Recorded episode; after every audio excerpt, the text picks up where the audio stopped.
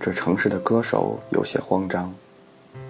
城市的歌手会出现在这个城市的任何一个角落，他带着旧吉他穿行在熙熙攘攘的街道上，在灯光昏暗的过街地道里，在拥挤的地铁车站里，在空无一人的广场的建筑阴影下，在每一处你看得见的地方和看不见的地方，城市的歌手停下脚步，靠着墙壁，弹起吉他，开始吟唱自己的歌，有时。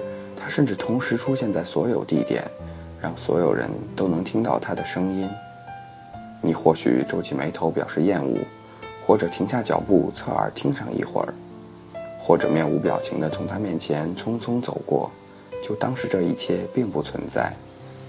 但城市的歌手是在为这个城市歌唱，他仔细地弹奏每一个音符，吐出每一个字。当所有的一切都在他的头脑里盘旋了很久。才终于释放出来。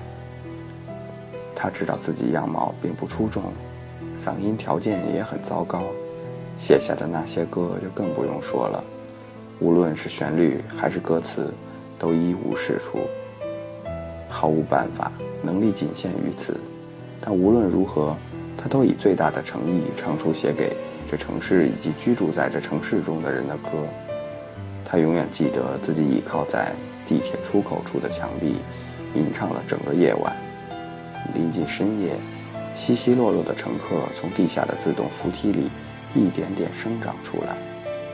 已经是末班地铁，所有人都匆匆走过，他对此也毫不在意，自顾自地弹唱。直到一个西装革履的白发老人站到他的面前，老人面目慈祥，笑容让他觉得安静。就是这位老人，宣布他是城市的歌手，他要为这个城市歌唱。最后，老人说自己其实是神，自己会为这个城市的歌手祝福。他陷入了前所未有的欢愉，每一天都过得比前一天更充实些。有一天，他在街边的小饭馆突然碰到了另一位歌手，他们交谈甚欢，喝了许多酒。后者半醉的时候，无意中说起自己曾经受到神的祝福，加冕为城市的歌手。看他神情很惊讶，又继续解释说，这其实是很平常的事情。这城市里的几乎所有歌手，比如那个谁，那个谁，还有那个谁，都有过类似的奇遇。